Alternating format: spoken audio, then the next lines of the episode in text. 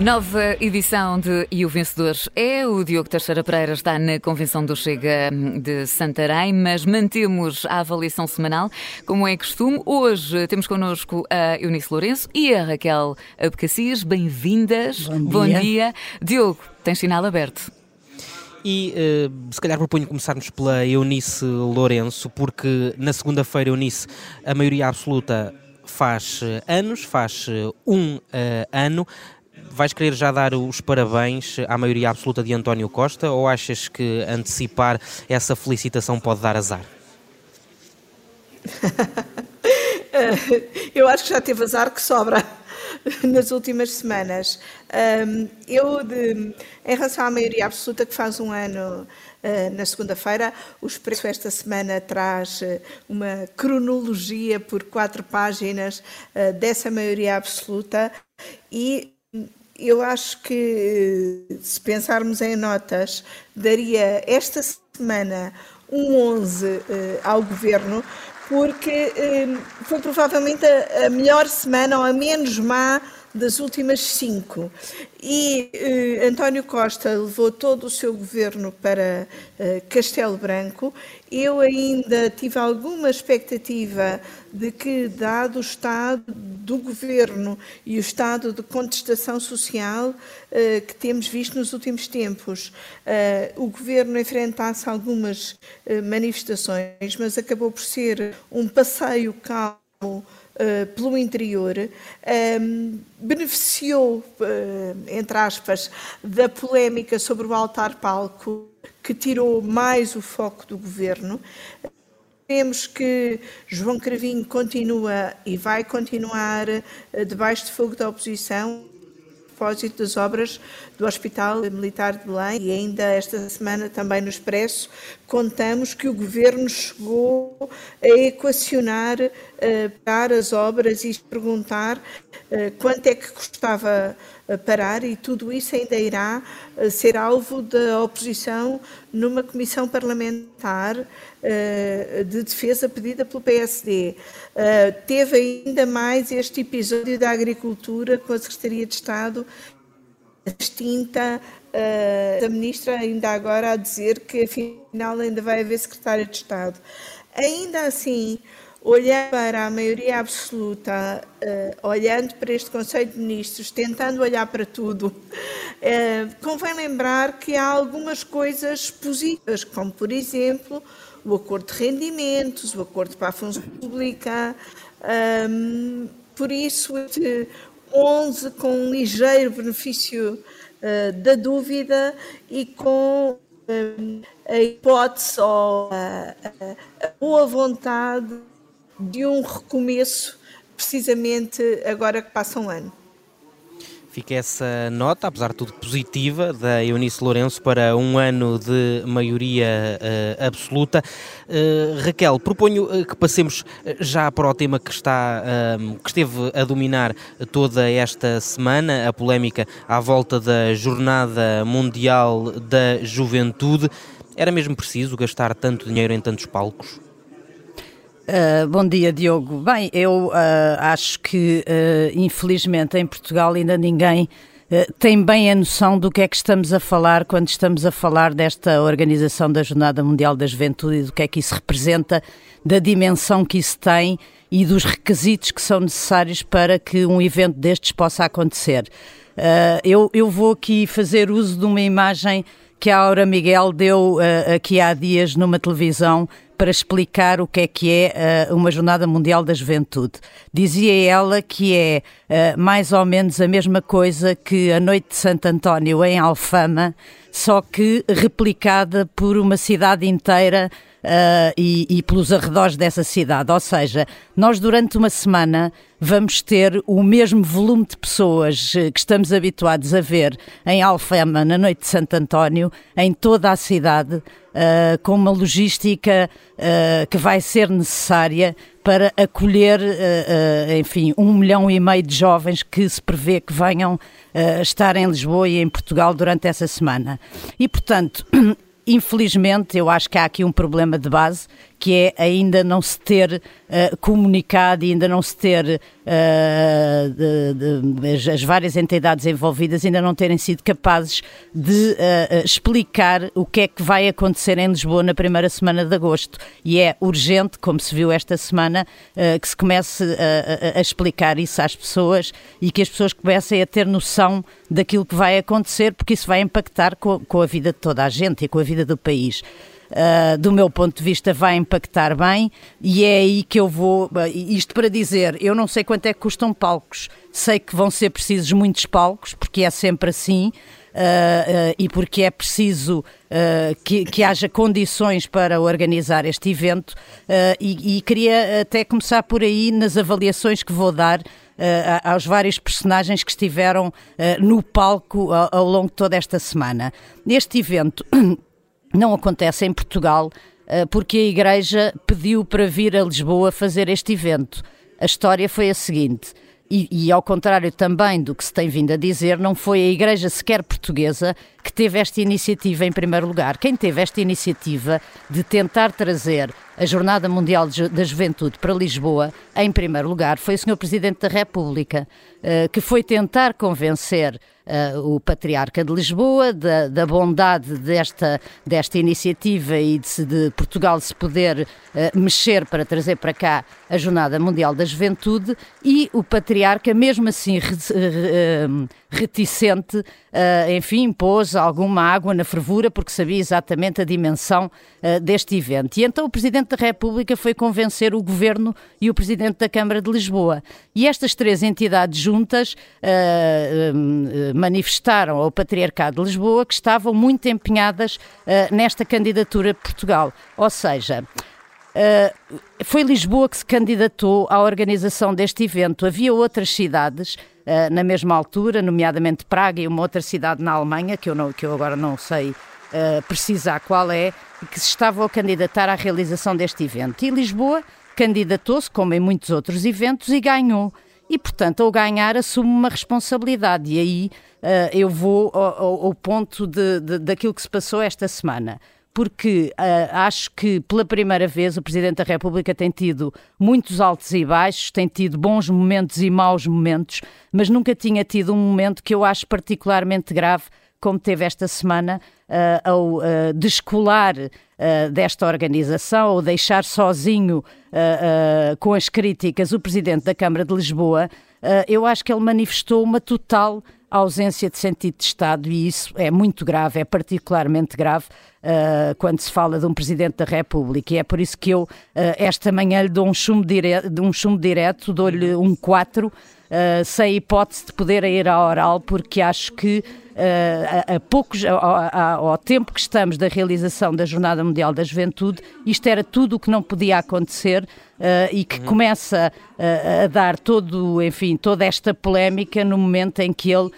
vem fazer uma declaração que ele próprio sabe que é inconsequente nesta altura do campeonato e que é muito difícil que se possa voltar atrás e mesmo que se pudesse voltar atrás, não sei se era fazível porque de facto estas infraestruturas uh, uh, custam muito dinheiro. É certo que há aqui um problema, há um atraso enorme na organização deste evento e é evidente que as coisas feitas à pressa são sempre mais Sim. caras do que se tivessem sido feitas no tempo certo. Eunice, Eunice Lourenço.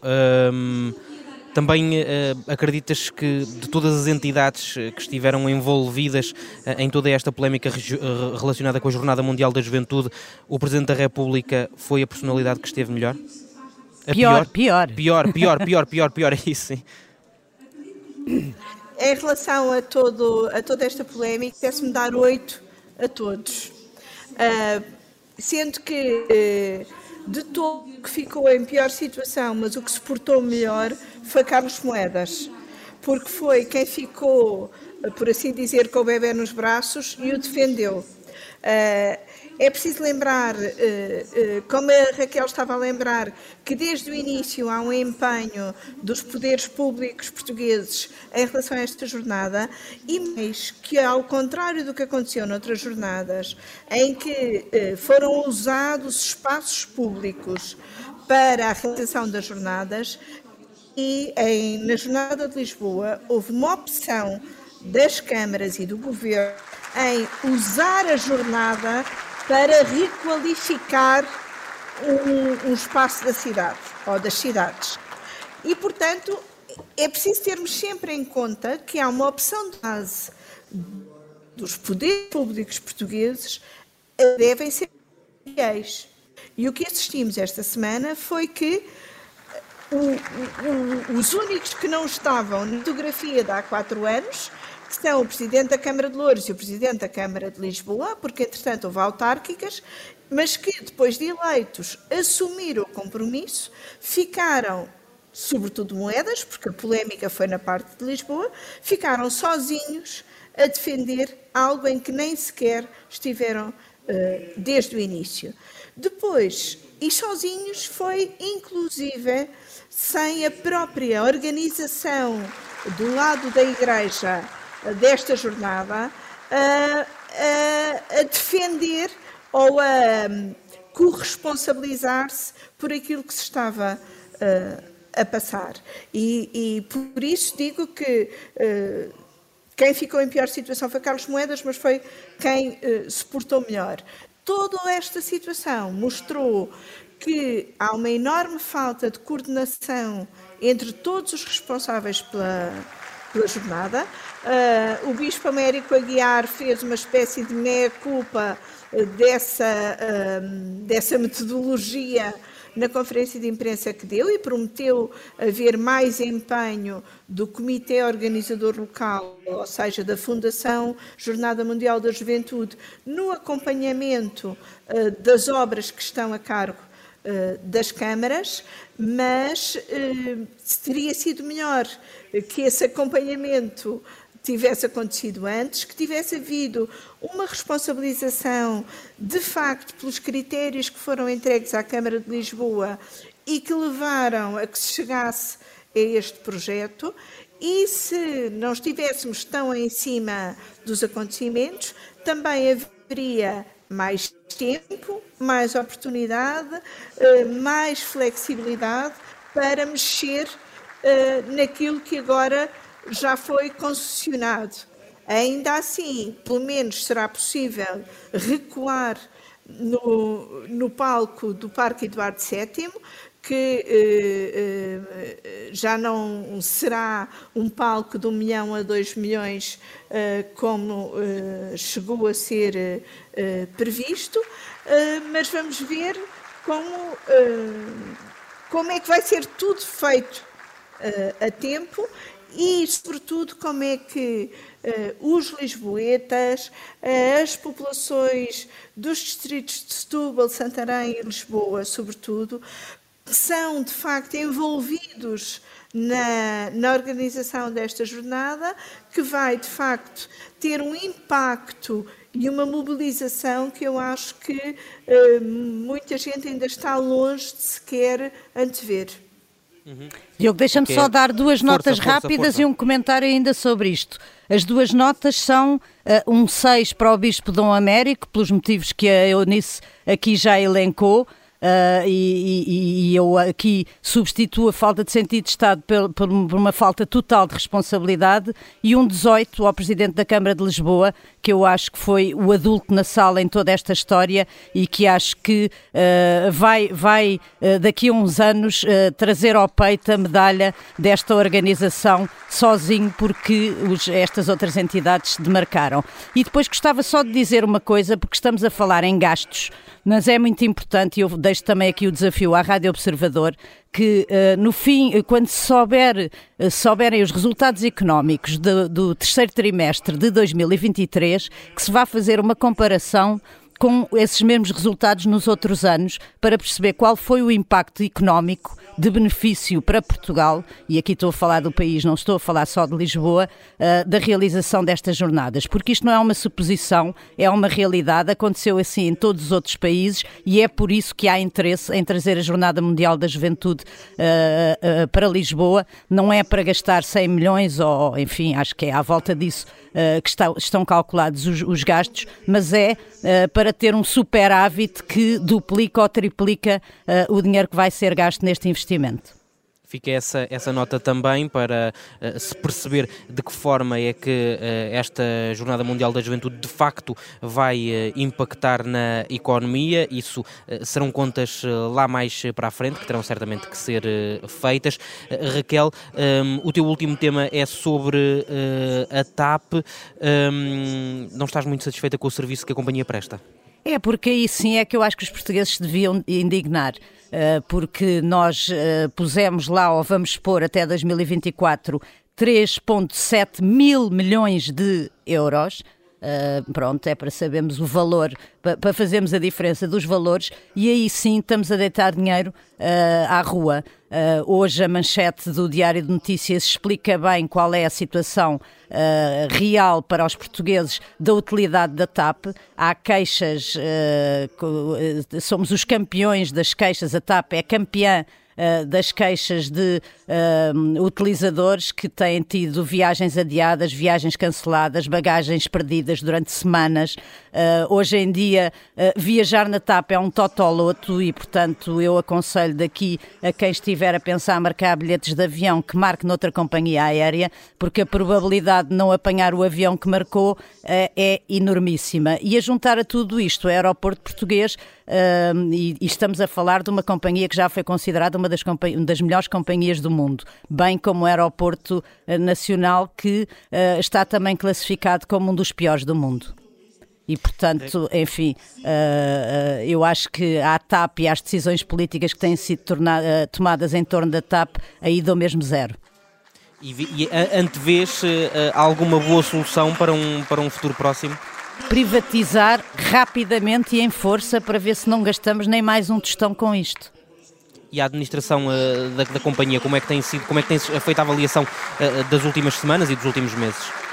Eu acho que, eu acho que, enfim, uh, eu acho que também tudo, tudo o que envolve este tema da TAP e as decisões que têm vindo a ser tomadas não são eh, não ajudam nenhuma administração. Eu não sou especialista em administrações de companhias aéreas, mas acho que de facto os valores que estão envolvidos nas decisões tomadas em torno de uma companhia aérea, que já podia não ser da nossa responsabilidade e que se insiste em dizer que é, uh, enfim, um símbolo e uma espécie de bandeira nacional aérea que Portugal tem, ela custa-nos caríssimo e ela presta cada vez pior serviço. E, portanto, a administração tem vindo a falar que vai tendo resultados aqui e ali, mas um serviço que, uh, uh, que, que, que, não, que, enfim, que não oferece mínimas condições uh, aos seus consumidores, não me parece que tenha grande futuro. E, portanto, eu acho que esta administração envolvida em todas estas polémicas em que já tem estado, enfim, não, não quero dar-lhe zero porque ainda tenho esperança que pelo menos consiga conduzir a companhia até uma privatização uh, desejada. E, portanto, vou-lhe dar um 8 com a hipótese de, nos próximos meses, na oral, conseguir chegar ao 10 e conseguir uh, entregar uh, este elefante branco que temos em Portugal uh, noutras mãos para que deixemos de, de ser nós a pagar tudo isto. Este não era um, um dos oh, temas, uh, era isso, era eu nisso eu ia te, ia -te perguntar uh, se achas que António Costa já se arrependeu de ter recomprado para o Estado uh, metade da companhia quando, quando chegou ao governo. Eu penso que arrepender não terá arrependido porque ainda achará que naquele momento era a única coisa a fazer, uh, mas que uh, provavelmente terá muitas dúvidas sobre como isto vai acabar, isso tem. E eu queria ainda acrescentar é que uh, provavelmente a prestação da TAP e a situação do aeroporto de Lisboa vai valer mais para a apreciação que será feita no fim da Jornada Mundial da Juventude do que se o palco é uh, maior uh, uh, ou menor, porque a forma como vamos receber e ser capazes de lidar com os milhares de pessoas que vão chegar a Portugal em agosto vai ser determinante para que queiram cá voltar ou não. Eunice Lourenço, uh, obrigado. Obrigado também à uh, Raquel Abcacis pela vossa disponibilidade para mais uma edição de E o Vencedor é de fim de semana. Amanhã, domingo, à mesma hora, cá estaremos.